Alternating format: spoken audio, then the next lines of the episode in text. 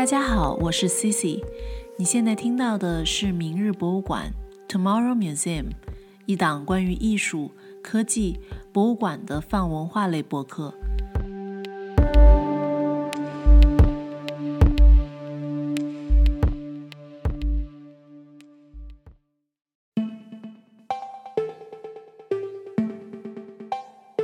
这是上海热闹非凡的一周，艺术的温度升腾于城市上空，让这座城市涌入更多魔幻的色彩和景致。然而，此时的上海就像是一个巨大的博物馆，容纳着百千位艺术家的艺术作品，也是艺术从业者们的一次集体发力。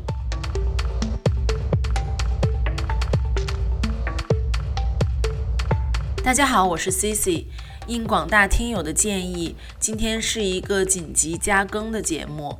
嗯，因为这一周是上海艺术周嘛，就是从十一月六号到十一月十二号这一周。但是其实整个十一月就都可以称作是上海的艺术季，因为前前后后都有已经有很多的呃艺术展览跟艺术活动正在发生。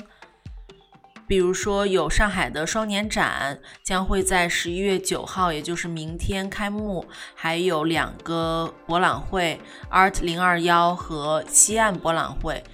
嗯，当然还有将近五十多座美术馆都在举办各种各样的展览。除此之外，还有近百家画廊和替代性空间星罗棋布的分布在上海的各个区域，包括苏州河沿岸，呃，传统的艺术区，包括 M 五零外滩源地区，还有西安美术馆大道等等。那么，其实今天就帮大家简单的梳理一下，一部分按照时间线，一部分按照上海的这个艺术地图，可以推荐一些活动，希望能为。专程来上海看展的朋友们提供一些信息。当然，基本上我自己也是每天要去三到五个开幕，所以也简单的分享一下我的体会。大家可以根据时间线挑选自己想听的内容，然后我提到的一些展览海报也会放在这个 show notes 里面，方便大家去查找信息。昨天十一月七号，先是去了复兴艺术中心，看了一位艺术家叫做乌格罗迪娜的展览，名为《为闪耀而燃烧》。他是一位瑞士的艺术家，长期定居于美国纽约。他做了很多如巨人般的人像雕塑。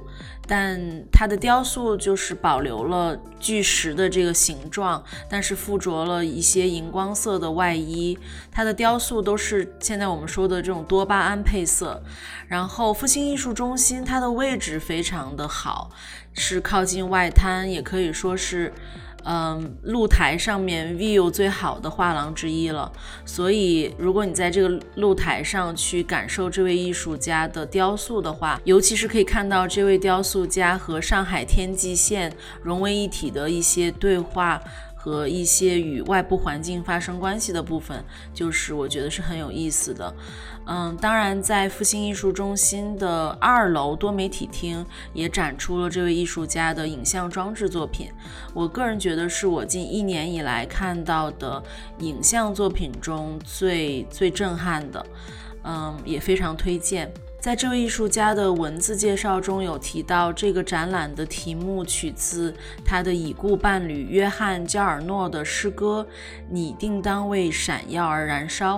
这也让我想到了另外一位艺术家费利克斯·冈萨雷斯·托雷斯，他的作品也受到很多他情感生活的影响。他用与他已故伴侣体重相当的一堆糖果来诠释生命的重启和交换，非常诗意又沉重，但是又是一种极端的浪漫。OK，那就不剧透了，继续继续走着。嗯，接近傍晚的时候。我又去了外滩美术馆，先是在外滩园附近这一片区，都是一些历史建筑，包括呃争光大厦，嗯广学大厦。我先是在光路大厦看了一个叫做《明天的记忆》的展览，然后又去了外滩美术馆看了两个展览，两位艺术家同时在呈现他们的个展，分别在外滩美术馆的，嗯。因为外滩美术馆本身就是一个 Art Deco 的一个历史建筑，它的前身是最早的上海博物馆。嗯，这个历史我们回头可以单独的聊一期。嗯，在这里看到了两个展览，一个是叫做舒比吉拉奥的艺术家，展览名为《这些石化的小径》；另外一位是中国艺术家谭静的《汉梦滩》。嗯，当然，我刚才提到的这些大厦和外滩美术馆。都是在这个外滩虎丘路这一区，在虎丘路上还有一些很知名的画廊，他们就在外滩美术馆的对面，在这样呃，在同一座楼里面有贝浩登画廊。今天开幕的是村上隆的展览。在这个大厦里，你还可以看到阿尔敏莱西画廊、Listen 画廊等等。当然，还有一个画廊叫做大田秀泽画廊，也是从西岸搬到了外滩源这个地方。然后，外滩源这个地方还挺值得去逛一逛的。当然，在这个附近还有蜂巢艺术中心、外滩艺术中心，位于四川中路一百八十五号，正在做呃一个西班牙国宝级的艺术家，叫做安东尼塔皮埃斯的展览。嗯，为什么说塔皮埃斯是西班牙一位国宝级的艺术家呢？毕竟他开创了很独一无二的一个风格，他的雕塑作品是具备非常强的符号象征主义的。我记得我在巴塞罗那的时候就有。看过专属于他的一个美术馆，就叫做安东尼塔皮埃斯基金会。然而这次在中国的展览，我想也非常值得期待。当然，安东尼塔皮埃斯他是一位使用综合材料去制作雕塑的一位先驱艺术家，他对物质具有极高的感受力和转化力，然后也赋予他作品中的材料很多的这个含义，所以很推荐大家去看一看。那说到这里，其实不妨就从上海的艺术地图和上海的几个艺术聚居地开始梳理一下。我刚才提到的这些地方，其实都离外滩不远。然后，如果了解上海的话，也知道外滩其实就是黄浦江分开了两个两一河两岸，分开了上海的浦东和浦西。当然。苏州河在上海的艺术地图上也是一个非常重要的河流和地标吧。目前提到苏州河，其实在苏州河的两岸目前都开设了一些新的场馆，包括十月底刚刚开幕的 Photographiska 影像艺术中心，它的总部是位于瑞典的斯德哥尔摩，十月二十一号才在上海开启了这个上海的新馆。然后这个地方它就在苏州河边上，靠近四行仓库。当然，它是一个非常非常大的仓库改造成的这个影像中心，也是苏州河畔四个著名仓库之一，叫做百空间光三分库。然而，这个非常绕口的名字，当然它是一个来自瑞典的美术馆机构，它在全球的五个地方都有分馆了，分别是塔林、纽约、柏林、斯德哥尔摩，还有就是上海。那顺便说一句，就是在这个 Photographiska 的一楼也有一个 LV 做的一个限时店，对，嗯，可能是跟艺术多多少少会有一些关系吧。那么，作为这个影像艺术中心的邻居，呃，今年在苏州河畔也开设了一个，似乎是一个新的机构，叫做苏河 House。他们的地址是在静安区文安路三十号，这里也开设了一系列的展览和艺术活动、讲座。他们把这些活动都命名为“苏河艺术季”。嗯，这一系列的活动和展览也值得推荐。那么，依循苏州河这个脉络，我们可以继续往上走，就可以看到 UCC Edge 美术馆。这个美术馆，我们之前在介绍马蒂斯的马蒂斯这个展览的时候，已经介绍了不少。它目前在展的展览就是。马蒂斯的马蒂斯，当然，我们第十四期也重点介绍了这个展览和这个展览背后的一些故事。它的展期也很长，是到明年的二月份，所以很值得，嗯，大家去看。靠近 UCC Edge，当然，嗯，好像需要过一个马路就有一个下沉的庭院。曾经这个下沉的庭院是上海的 OCT。但是自从就是 OCAT 关闭了之后，这个下沉庭院里仍然有一些画廊聚集，嗯，包括美顶空间，还有 Vanguard 画廊。目前在展览的是鸠小组的作品。说到这里，我们仍然是在市区，这让我想到十一月一号的时候去了一趟荣宅。荣宅是位于陕西南路，目前刚开幕的是一个叫做“屏”的展览，展览的艺术家有曹飞、李爽等等。嗯，然而展览的内容我就先不剧透吧。它是一个关于屏幕、屏风这样的一个。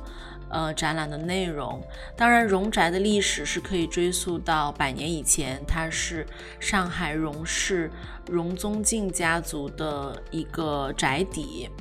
嗯，我是非常喜欢荣宅这个地方的，毕竟它是上海 Art Deco 建筑的，基本上是一个天花板吧。一进入这个空间，就回溯到了那个时期的一些浮光掠影，就真的很有年代感，很复古，然后又非常非常的美。简单来说，我去看过几个在荣宅的展览，包括艺术家刘野、李青、Michael 王等等。我甚至觉得，我个人觉得去荣宅甚至展览都不是最重要的，最重要的是体会那里的一个气息、一个气韵。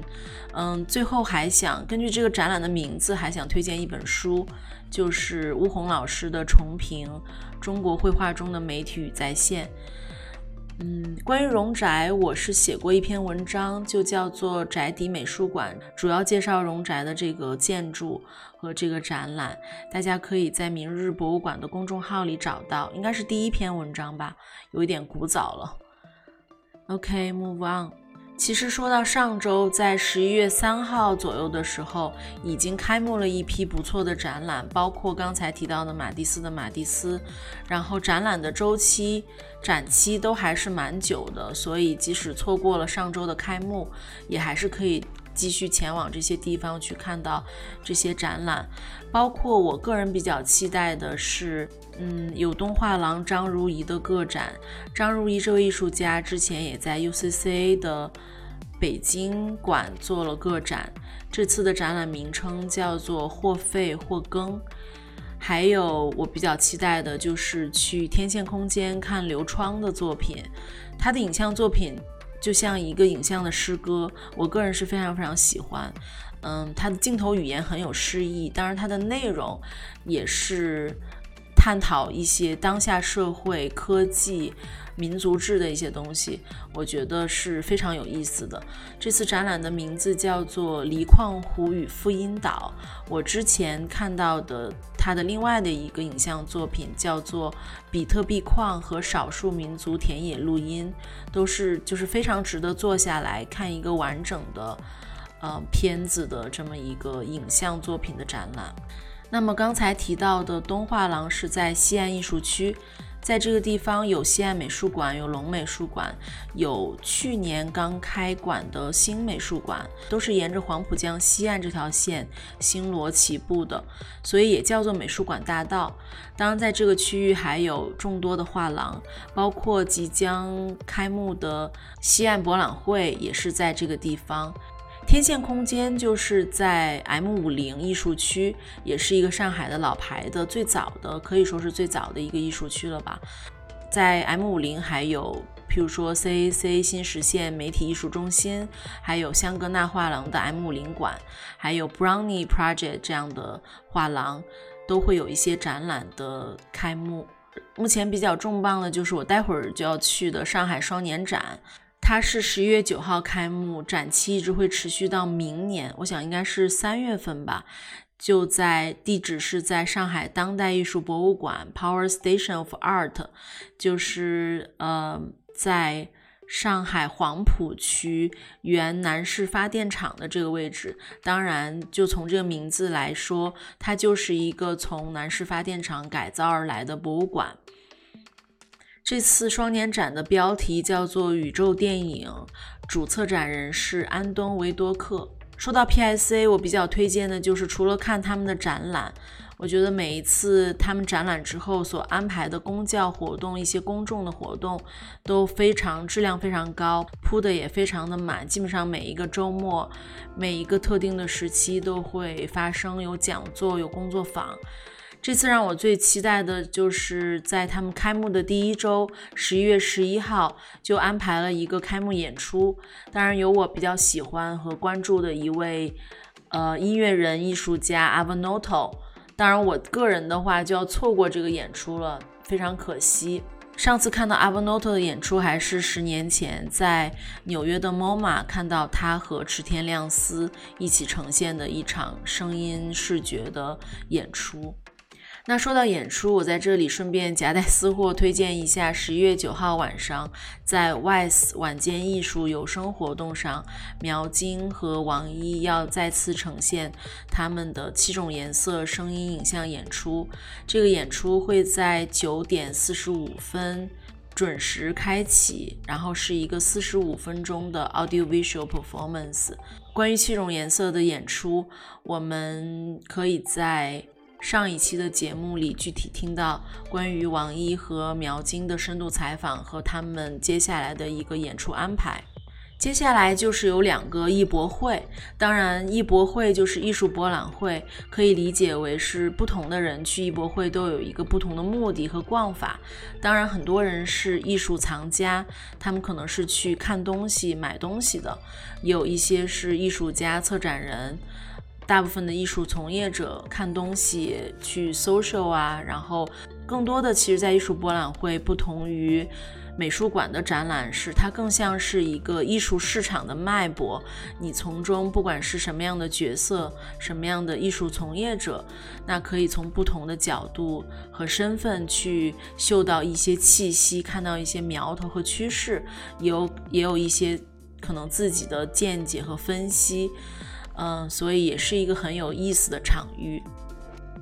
当然，在这里，在艺博会，你可以密集型的看到来自全球的不同的画廊，所以也可以说是一个全球画廊上千位艺术家的一个精华式、密集式的一个展出。然后就是刚才说到的，在西岸美术馆大道，当然不可错过的还有。西岸美术馆，西岸美术馆在十号会开出它的新展，叫做拉乌尔·杜菲回顾展《快乐的旋律》。当然，这次西岸不但将会呈现西岸博览会，我还看到有很多大量的行业内的讲座，相当于在西岸你可以看到一套组合拳式的，嗯，艺术活动。包括博览会、展览开幕，还有就是这些行业内的讲座，有一些话题，我看到有一些讲座的话题还是蛮有意思的，可以去听一听。包括，嗯，譬如民营美术馆的起点和超越，东西方美学的一次现代邂逅，还有主题包括艺术与娱乐的跨界实践。共同创造与技术等等，所以可以去关注他们的公众号，去关注这些活动。当然，我觉得同时期发生的展览还有很多很多，可能还有很多都是没有被 cover 到的。呃，当然，我觉得这一期节目更多的也是在推荐一些展览，我们暂时先不去评价对这个展览的体验和感受，可能我们后面会在更加具体的。邀请嘉宾来探讨我们在这个艺术季里看到的很多的艺术，然后去聊它的一些背后的故事，因为确实太多了。包括在余德耀美术馆也有它的新展，嗯，叫做“浇灌沙漠：卡塔尔当代艺术”，这也是第一次卡塔尔的当代艺术在中国的大型展览。包括在虹口区的上海老厂房一九三三。它曾经是一个屠宰场，呃，当然我是去过一次，感觉整体的这个建筑是有一点点阴森的。我个人觉得这次展览还暂时没有去，所以就先不做介绍，先就一笔带过吧。嗯，有兴趣的可以去看。其实，在艺术周之前，包括在九月份、十月份，已经先行开幕了一些展览，包括是在浦东美术馆的六百年之巨匠。呃，这个是与提森西班牙的提森美术馆的一次合作呈现，包括新近开幕的曾梵志的《过往与此刻》，刘香成的《镜头时代人》的这个展览都是可以去去看的。最近的展览和活动实在是太多了，所以没办法一一推荐和介绍了。那未来可能会单独开几期，主要就讲讲上面提到的展览、美术馆和一些背后的故事吧。嗯，最后就是一点小 tips，我觉得上海的这个最近的天气确实是呃千变万化，然后希望大家在看展的时候。可以多带一件衣服，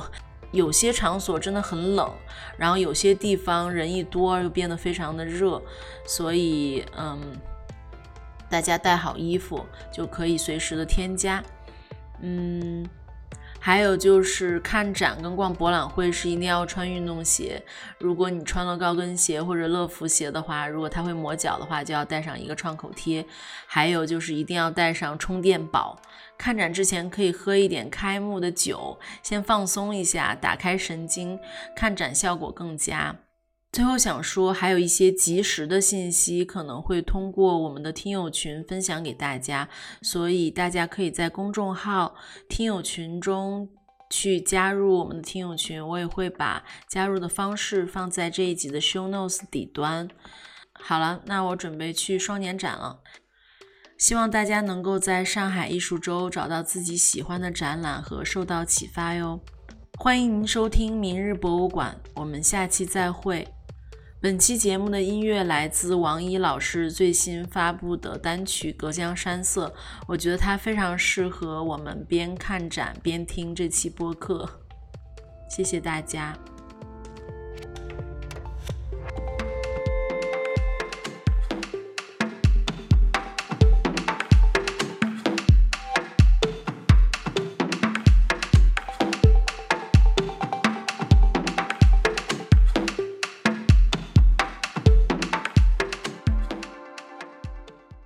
以通过泛用型播客平台小宇宙、